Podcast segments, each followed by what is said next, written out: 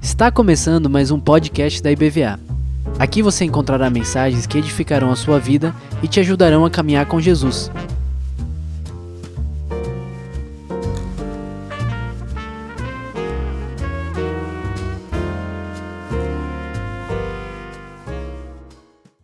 Aleluia. O Senhor reina, está vestido de majestade. Sim, o Senhor está vestido de majestade e armado de força. O mundo permanece firme e não será abalado. Teu trono permanece desde os tempos antigos. Tu existes desde a eternidade. Teus preceitos soberanos não podem ser alterados. Teu reino, Senhor, é santo para todo sempre. Aleluia, o Senhor reina. O Senhor governa. O Senhor é o dono da história. Aleluia. O Senhor é soberano. É isso que nós temos estudado durante esse ano. O Senhor está no controle. Ele rege o curso da história. Nada foge do seu controle. Aleluia. Nessa manhã, queridos, nós vamos estudar um fragmento da sabedoria de Deus, da manifestação de Deus num tempo da história do seu povo, que é o período dos reis de Israel. Nós estudamos durante esse ano diversos fragmentos dessa sabedoria. A última foi essa sabedoria, a manifestação de Deus na igreja que somos nós. E hoje nós vamos estudar um pouco sobre isso, sobre esse tempo da história. Então, queridos, eu quero convidar vocês inicialmente a pensarem um pouquinho sobre esse tempo, um tempo que existiu, que estava debaixo da presciência de Deus, que existisse um sistema de governo no meio do seu povo que refletisse o seu próprio governo. Deus é soberano e ele governa, amém? Acabamos de falar, de cantar sobre isso. E Deus escolheu governar sobre a terra através de homens, seres humanos ele resolveu dividir essa atribuição do seu governo com os homens. Desde o Éden, quando ele criou Adão e Eva, ele disse ao homem: Olha, você vai dominar sobre essa terra, você vai cuidar dessa terra, você tem um ofício. Deus estava demonstrando ao homem que queria essa parceria com ele. E ele queria mostrar ao ser humano como governar, como reinar. Então, na plenitude dos tempos, o Senhor Jesus é revelado a nós. E a Escritura diz isso para demonstrar o reino perfeito de Deus, como viver o reino de Deus plenamente. Mas durante o curso da história, Deus então vai se relacionando com esse homem, demonstrando esse reino perfeito de justiça, de paz, de alegria. E nesse tempo dos reis de Israel, esse tempo também nos revela muitos ensinos que nós precisamos aprender sobre essa soberania de Deus, sobre essa característica de Deus. Às vezes a gente se vê em momentos como esse na história, extremamente difíceis. A gente fica refletindo: será que Deus não está no controle das coisas? Será que Deus não está vendo o sofrimento do ser humano? Ele está ele continua no mesmo lugar, reinando soberano. Seus preceitos soberanos são eternos. E eles se revelam na história. E nesse tempo em especial, ele separou para nós um ensino bem interessante. Ele falou já com Moisés, no tempo que, que ele desejou. Eu queria passar aqui, você pode passar o próximo para mim? Vocês estão enxergando bem essa tela, gente? Porque eu estou aqui de frente. Existia um tempo, então, que o povo de Deus, esse povo que Deus tinha escolhido para dele também revelar o seu reino. E esse tempo foi o tempo que o povo ficou também escravo no Egito, sob o jugo de um outro governo, que não era o governo de Deus. Então Deus chama um homem chamado Moisés e diz: Olha, está na hora de sair desse lugar de opressão, vamos lá para a terra que eu vou mostrar para vocês, que eu já havia prometido a Abraão. E Moisés chama aquele povo e aquele povo sai em direção a essa terra, só que o povo para no deserto, né? O povo viveu tanto tempo 400 anos sob esse jugo de escravidão chega no deserto e agora vai aprender a viver em sociedade, em comunidade. O povo não sabia viver. Então Deus chama Moisés e começa a conversar com Moisés dizer: Moisés, eu vou dar uma lei moral para esse povo aprender o que eu penso sobre viver essa humanidade de forma moral. Eu vou falar para esse povo como ele deve me cultuar, como ele deve julgar as causas uns dos outros. Deus vai dizendo para Moisés muitas coisas que vocês já sabem. E num determinado momento, Deus fala com Moisés sobre o tempo em que existiria reis sobre Israel. É bem interessante. Eu quero que você abra esse texto comigo, que está lá em Deuteronômio, capítulo 17. Você pode passar para mim? Está escrito aí, se você conseguir enxergar, que a letra está um pouquinho pequena, não é? Mas imagine então, nesse tempo, Deus falando com Moisés sobre o tempo do reinado de Israel. Olha que interessante. Ele diz assim para Moisés: Quando entrares na terra que te dá o Senhor teu Deus, e a possuíres, e nela habitares, e disseres: Estabelecerei sobre mim um rei, como todas as nações que se acham em redor de mim, estabelecerás com efeito sobre ti um rei, aquele que o Senhor teu Deus escolher, homem estranho que não seja dentre os teus irmãos, não estabelecerás sobre ti. E se um dentre eles, porém, este não multiplicará para si cavalos, nem fará voltar o povo ao Egito, para multiplicar cavalos, pois o Senhor vos disse: nunca mais voltareis por este caminho. Tampouco para si multiplicará mulheres, para que o seu coração não se desvie, nem multiplicará para si ouro. Também, quando se assentar ao trono do seu reino, escreverá para si um translado desta lei no livro, do que está diante dos levitas e sacerdotes. E o terá consigo, e nele terá todos os dias da sua vida, para que aprenda a temer o Senhor, seu Deus, a fim de guardar todas as palavras desta lei e estes estatutos para cumprir. Isso fará para que o seu coração não se eleve sobre os seus irmãos e não se aparte do mandamento, nem para a direita, nem para a esquerda, de sorte que prolongue os dias do seu reino, ele e os filhos de Israel, no meio de Israel. Olha que interessante. Deus está falando então com Moisés de um tempo que viria. O povo ainda estava organizado em tribos, dividido em doze tribos em clãs. E os próprios patriarcas ali daquelas, daqueles clãs governavam, ditavam as leis, quer dizer, manejavam as leis no meio das suas famílias. Mas Deus falou com Moisés que existiria um tempo em que a organização, o sistema de governo seria outro. Era o tempo do reinado. Então Deus falou com Moisés. E esse tempo, então, chegou, e é o que nós vamos estudar hoje. Olha que interessante, queridos. Nesse pequeno fragmento de Deuteronômio, Deus fala com Moisés os critérios de como deveria ser esse rei. Ele deveria ser alguém de Israel, da tribo, ele não poderia ser estrangeiro. Ele não poderia ser acumulador de bens. Ele não deveria ter muitas mulheres, porque naquela época eles poderiam ter muitas mulheres, para que o coração dele não se distraísse, não se apegasse a coisas que Deus não queria. E ele também disse que esse homem deveria temer a Deus, a sua palavra. Deveria conhecer os estatutos do Senhor que estavam preditos ali, na Torá. Ele precisaria conhecer e guardar no coração aquela lei, para que o coração dele não se desviasse do Senhor. Ele precisava temer ao Senhor. Então chegou esse tempo.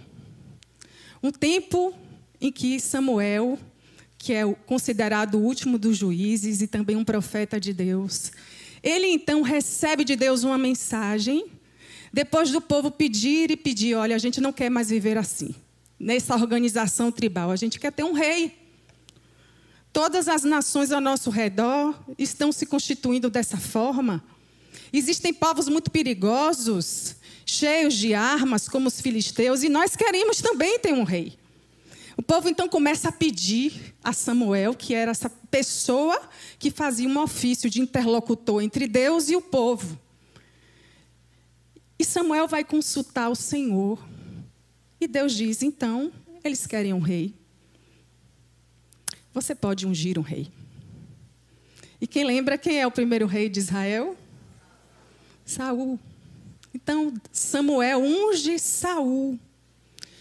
E no momento em que Saul está sendo apresentado para o povo, Samuel então fala para o povo e para esse homem essas palavras que estão escritas aí em 1 Samuel, capítulo 12, dos versículos 13 a 15. Se você quiser acompanhar, se você quiser estudar um pouco mais a história desse tempo, você vai ler o livro, primeiro livro de Samuel, segundo livro de Samuel, primeiro e segunda Reis e primeira e segunda Crônicas. Você vai ver toda essa história desse tempo do reinado sobre Israel. Então, vamos ler isso? Samuel unge Saul e lembra do conselho de Moisés. Agora, pois, vedes aí o rei que elegestes e que pedistes.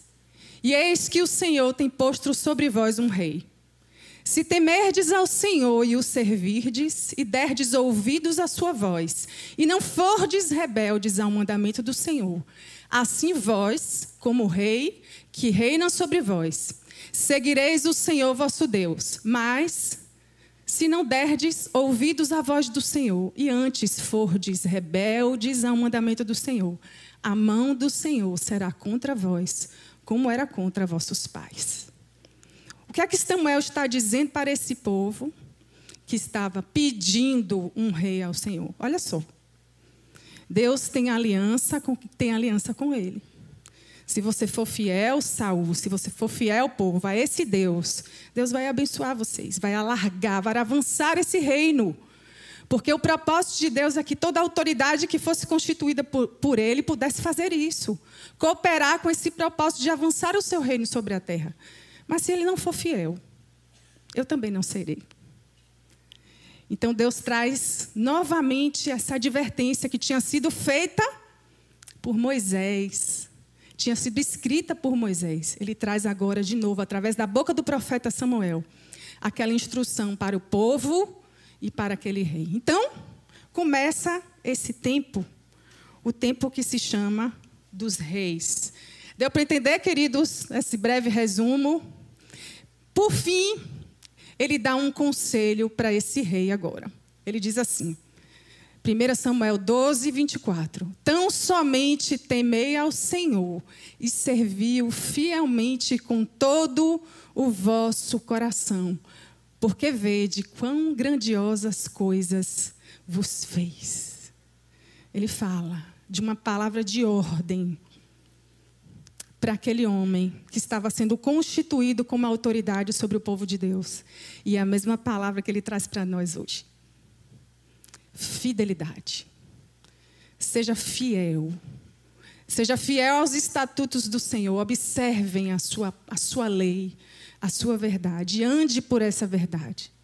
Não só para que o seu reinado seja prolongado, mas para que você seja aceito, você seja agradável ao Senhor. Fidelidade.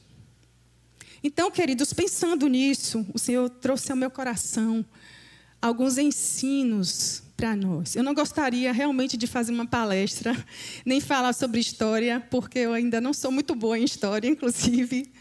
Mas eu quero compartilhar com vocês algumas verdades que trouxeram confronto ao meu coração quando eu estava estudando essa palavra. E eu quero que você pense agora sobre a vida desse homem, sobre a vida de Saul, junto comigo. Vamos lá? Pensar um pouquinho sobre esse homem que começou muito bem. A Bíblia diz que esse homem saiu de uma tribo pequena, a tribo de Benjamim, ele era filho de um guerreiro. Ele tam, também era um guerreiro, um cara assim, adestrado na guerra. E ele se sentia diminuído. Ele falou para Samuel: Como é que posso eu, de uma tribo tão pequena, sair para esse lugar de governo, de autoridade, de visibilidade? Ele começa bem, ele começa lutando contra os amonitas, ele consulta Deus, ele vence a batalha. Mas ele também é um exemplo de alguém que terminou muito mal, apesar de ter começado muito bem. E o que ele fala para nós, queridos, é, é sobre algo que todos nós. É como se a gente tivesse uma briga interior durante a nossa vida. O que, o que Saul fala para nós? Os perigos do excesso da autoconfiança. Todos nós, em nossa humanidade, nós somos pessoas que precisamos confiar em nós mesmas, não é verdade? Já diz a psicologia. Fala da autoestima, nós precisamos ter uma visão real de nós mesmos, nem melhor nem pior do que somos. Mas existem perigos do excesso disso, da gente se enxergar melhor do que realmente a gente é. Porque às vezes a gente fica fazendo bem um determinado ofício, a gente se desenvolve bem em coisas que a gente já adquiriu habilidade e a gente esquece de que a gente precisa consultar o Senhor para viver a nossa vida ordinária. Foi o que aconteceu com Saul.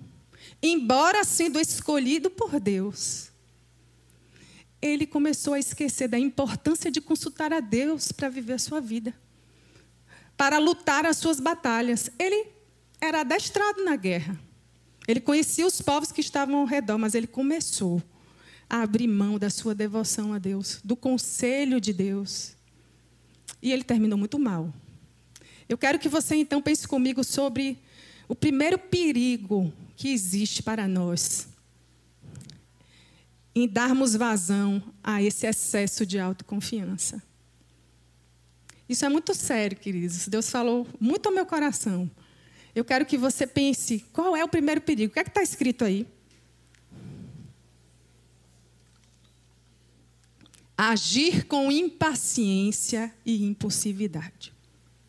É certo que existem pessoas que têm aquele temperamento mais colérico, né? mais sanguíneo, mas são mais impulsivas, são mais reativas.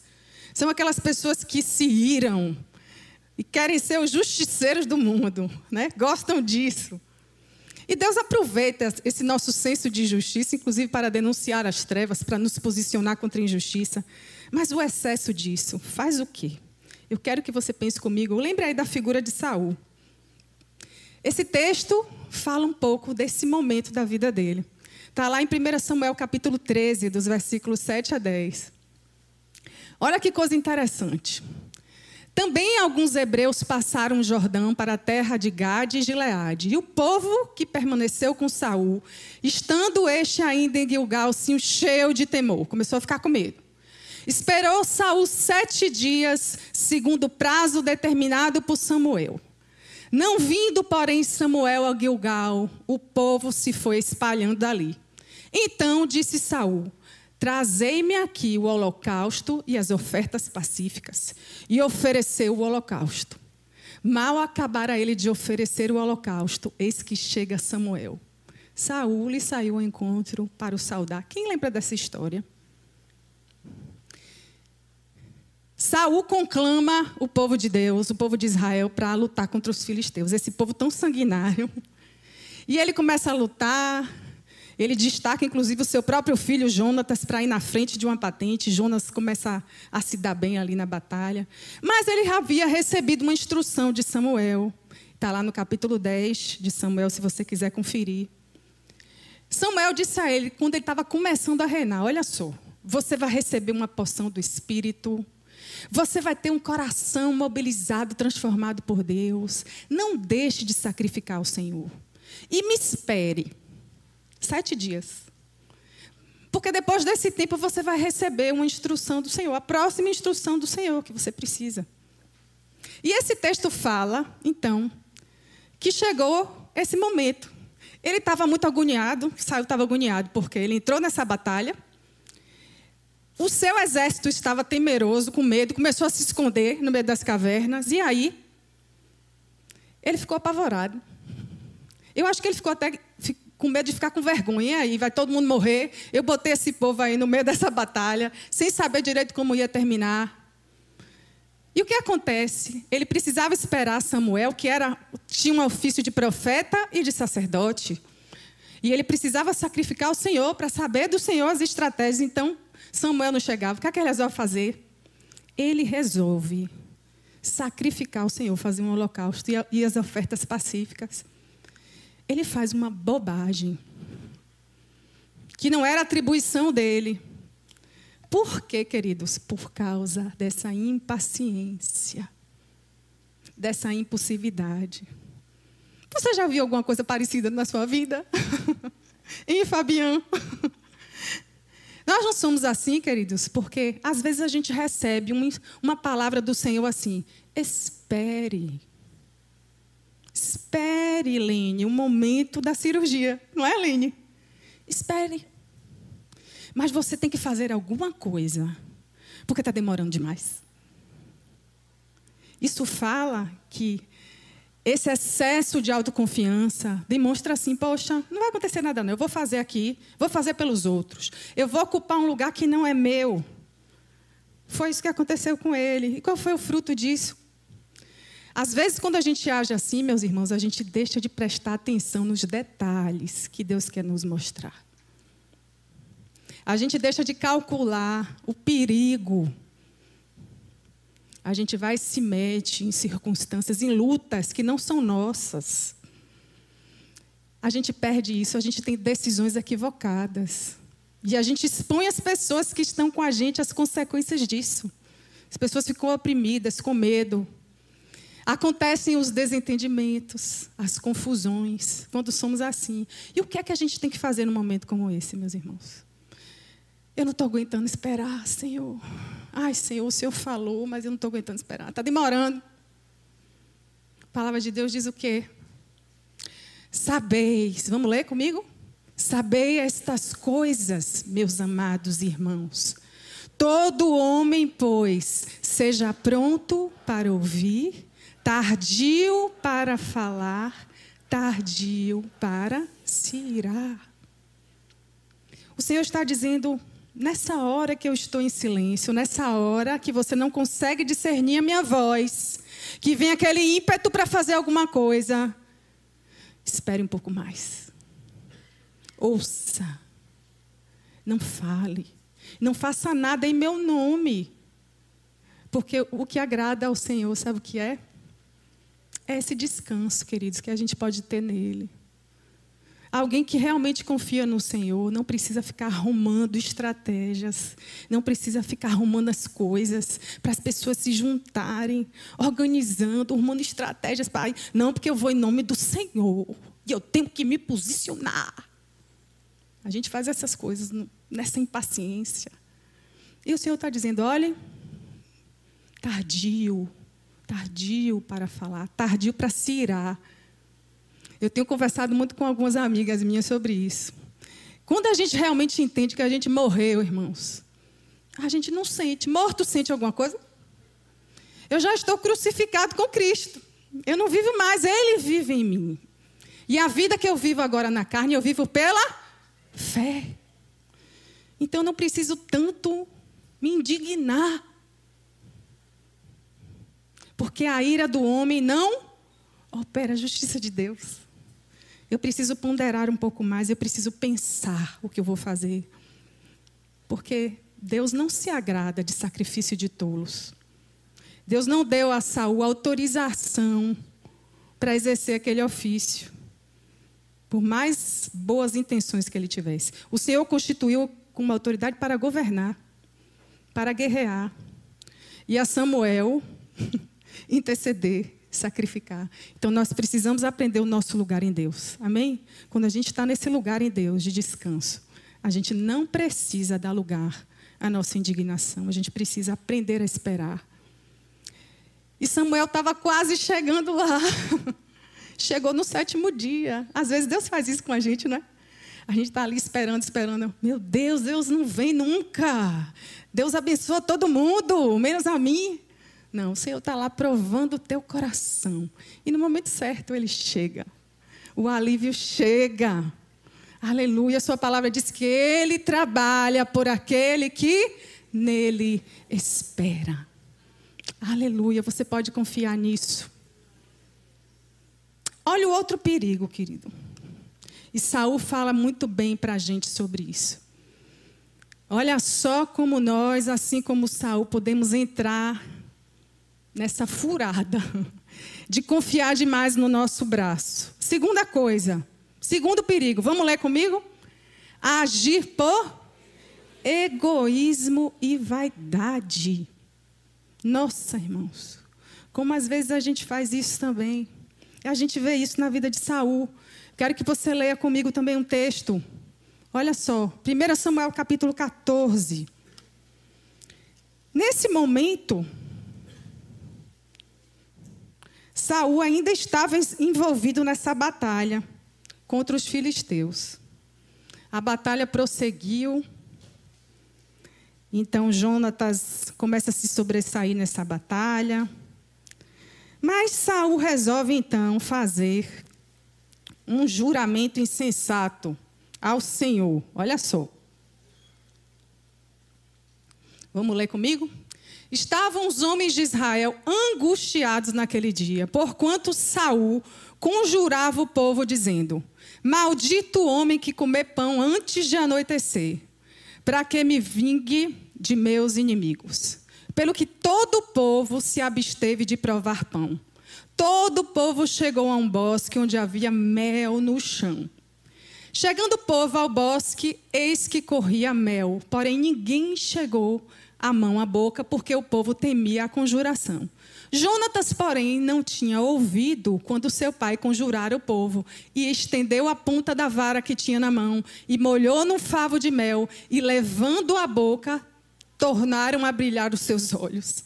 Então respondeu um do povo: Teu pai conjurou solenemente, e o povo disse: Maldito homem que hoje comer pão. Estava exausto o povo. Então disse Jonatas: Meu pai turbou a terra. Ora, vede como brilham os meus olhos por ter provado um pouco de mel. Não sei se vocês lembram dessa história, mas o destacamento de Israel ali, batalhando contra os filisteus, o povo mais sanguinário que existia na vizinhança, cansados, desgastados de tanto batalhar. E Saul em toda a sua glória, resolve dizer que ninguém podia comer, até que os inimigos desfalecessem. E maldito fosse aquele que fizesse aquilo. Então, o que acontece, queridos? Jonatas, o filho dele, não ouviu aquele juramento e acabou comendo um pouco de mel. Mas eu fiquei pensando sobre por que, que ele fez aquilo. Se o povo estava batalhando, se o povo estava lutando as mesmas guerras que ele, o que, que que o povo tinha que ficar sem comer, gente? Jejum no meio da guerra? A gente faz antes da guerra, não é? O jejum. Mas na hora que a gente está batalhando, a gente precisa estar ali, bem nutrido. Então ele faz essa coisa por egoísmo e é tão sério. Ele, ele vai tão motivado por isso que ele chega ao ponto de querer, inclusive, que o seu próprio filho morresse. Quando então ele descobre por que, que ele não estava conseguindo vencer aquele inimigo? E o que acontece? Ele disse: Ó, oh, você vai ter que morrer. Não só Jonas se oferece, mas ele chega nesse lugar. Você imagina, queridos, o que acontece quando uma pessoa tem esse nível de egoísmo e vanglória? Ela não enxerga a necessidade dos outros. As pessoas precisam comer e a pessoa não enxerga isso pode acontecer dentro de casa, não é? Tem pessoas que chegam em casa, ah, eu cheguei do trabalho, eu quero, eu quero agora assistir minha série. eu quero que minha mulher me sirva, me dê minha canequinha de chá. Fica lá, olhando para o, né, querendo ser servido. Ou a mulher também, ó, ele que se vira, eu não estou nem aí, entendeu? Eu quero viver a minha vida, porque afinal de contas, ele não me honra. Como a gente dá vazão ao egoísmo? A gente olha para Saul como essa figura tão terrível, né? Mas isso fala do nosso coração. Que pode ser assim. Isso pode levar, inclusive, a oprimir as pessoas, pode oprimir os nossos filhos, irmãos. Esse egoísmo, essa vaidade. Isso acontece nos nossos relacionamentos. Quais são as consequências disso? Opressão, como eu falei, convívio difícil. É muito difícil conviver com uma pessoa muito egoísta. Narcisa, que só olha para o próprio umbigo. E sabe o que isso gera nas pessoas? Um senso de mágoa, de ressentimento. Fica aquele ambiente difícil. E a gente faz todas essas coisas no nome do Senhor. Foi exatamente o que Saul fez. Eu estou fazendo pelo Senhor. Eu estou avançando o reino em nome do Senhor. Eu estou fazendo aqui a minha parte. E entrou nesse rigor. E o que é que o Senhor nos convida a fazer, queridos? E trouxe esse convite para Saul por vezes quando ele conversava com Samuel. O que é que a gente tem que fazer quando a gente percebe isso também no nosso coração? Esse egoísmo, essa paixão por nós mesmos. O que é que eu tenho que fazer? Eu tenho que ser humilde. Eu tenho que aprender a humildade e a mansidão. Eu tenho que ser solidário, eu tenho que olhar para a necessidade dos outros, irmãos. A palavra do Senhor diz o quê? Eu quero que vocês leiam Filipenses 2, versículo 3. Aí não está o versículo, mas é isso. Vamos ler juntos? Nada façais por contenda ou por vanglória, mas por humildade Cada um considere os outros superiores a si mesmo. Não atente cada um para o que é propriamente seu, mas cada qual também para o que é dos outros. O Senhor está nos convocando até essa humildade, a enxergar a necessidade das pessoas estão ao nosso redor, daquela equipe que a gente trabalha Quantas vezes, irmãos, exercendo a nossa liderança no trabalho, na nossa família, na igreja, nós somos envolvidos por essa paixão egoísta. Queremos que as pessoas façam o que a gente quer e não o que Deus quer. Nós queremos que as pessoas sejam muito leais a nós, e em nome dessa lealdade, nós deixamos de ser fiéis a Deus. Nós precisamos entender isso. Precisamos colocar o nosso coração em xeque. Eu tenho percebido, irmãos, durante os últimos meses, que Deus tem falado muito para a igreja do Senhor sobre humildade. É uma coisa que tem. Nós, mulheres aqui da igreja, estamos estudando desde o começo do ano sobre isso. E eu queria que você atentasse: por que será que o Espírito Santo está falando isso para a igreja? Isso fala muito dessa figura de Saul, que era muito guerreiro. Era alguém que queria guerrear as lutas do Senhor, queria dar visibilidade para o reino de Deus. Mas o coração dele foi se contaminando com esses sentimentos. Ele começou pensando no governo de Deus e foi se contaminando e começou a viver um autogoverno. O governo de si mesmo, cheio de egoísmo e de vaidade. Você consegue pensar por quê? O reino de Deus, ele é feito de pessoas. Deus deseja alcançar pessoas. Deus deseja salvar e libertar pessoas através da sua vida. E isso fala da justiça de Deus, do amor de Deus. Isso fala de olhar para fora, para o próximo. Então nós precisamos refletir o nosso lugar no Senhor. Amém, queridos? Nada, não faça nada, querido. Se você tem dúvida se deve fazer ou não, a palavra de Deus diz que aquilo que a gente não faz por fé é pecado. Se você não sabe se deve fazer, não faça. Mas não faça por vaidade, por vanglória, porque o Senhor não se agrada. Amém? Então vamos pensar um pouquinho mais sobre isso. E por último, queridos, eu quero que você pense comigo sobre esse perigo de você estar agindo muito por você mesmo. É a nossa tendência. Nunca se falou tanto nos encontros de coach, nos encontros terapêuticos, nos encontros evangélicos, sobre você viver a melhor versão de você mesmo. Sobre que você é um filho amado, você é filho amado do Pai, você é maravilhoso. Né? Isso eleva a nossa autoestima. Isso é muito bom. Mas é isso que eu estou dizendo. O excesso disso pode levar você a perigo número três: agir com rebeldia e infidelidade. Justamente aquilo que o Senhor tinha falado que não podia acontecer. Rebeldia e infidelidade. Eu quero então que você leia um último texto comigo aqui, que fala desse momento também da vida de Saul. Esse homem que tinha sido escolhido por Deus em sua vontade soberana para governar sobre Israel. No capítulo 15 de 1 Samuel, Samuel está tendo uma conversa com Saul, dizendo assim: Olha só, Deus resolveu executar o juízo sobre um povo que estava oprimindo durante muito tempo o meu povo, o povo de Deus, desde o Egito, os amalequitas.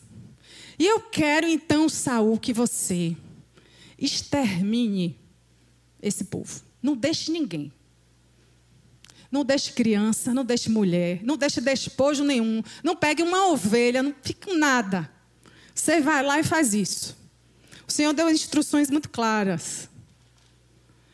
Então Saul arregimenta todo o seu exército e resolve fazer o quê? Vamos ler comigo agora 1 Samuel, capítulo 15, do 7 a 9. Olha só. Então feriu Saul os amalequitas, essas pessoas que Deus tinha determinado que eles deviam exterminar desde Avilá até chegar a Sur, que está de frente do Egito.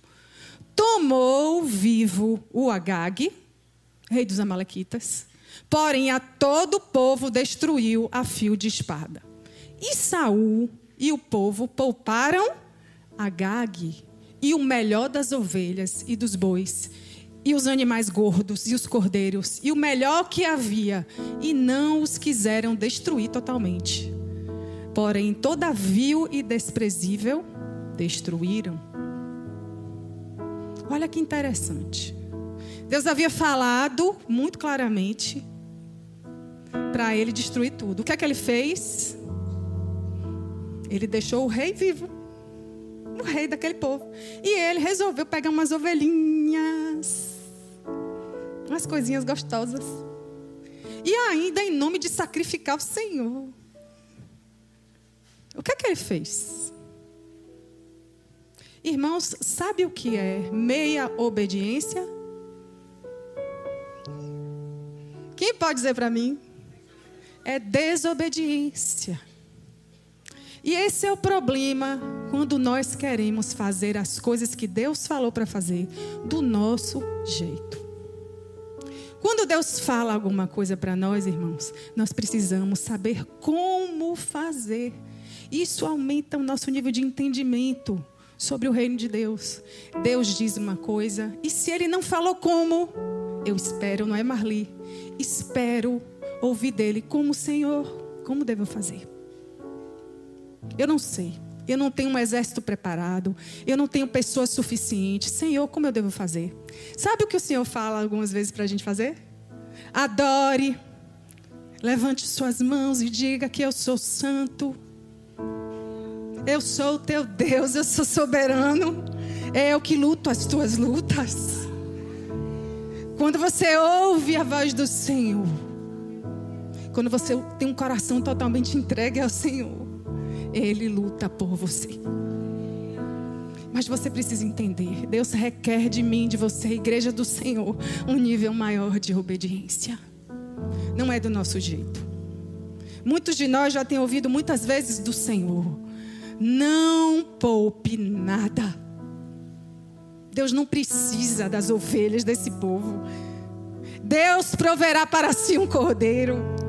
Não foi isso que ele fez? Quando ele manda Abraão sacrificar o seu próprio filho, ele proveu para si um cordeiro. Você não precisa fazer as coisas do seu jeito mesmo.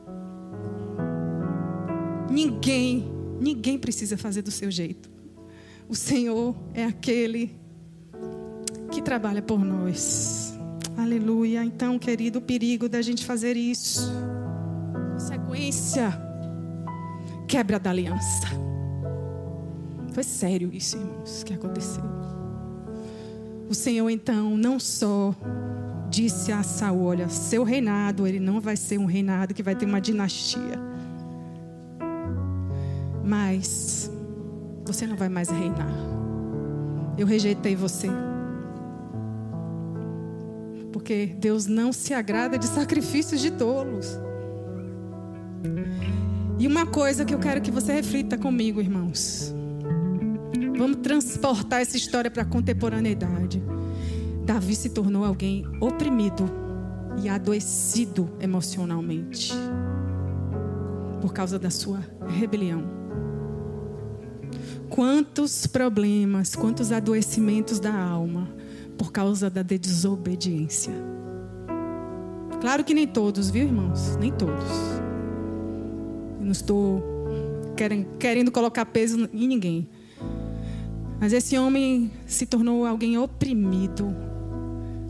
Sabe por quê? Por uma raiva. Por uma inveja. Inveja de você sabem quem, né? De que Deus constituiu como próximo rei, que foi Davi. Ele ficou alimentando a sua alma dessa inveja. E ele terminou mal. Que é justamente o que Deus não quer de nós.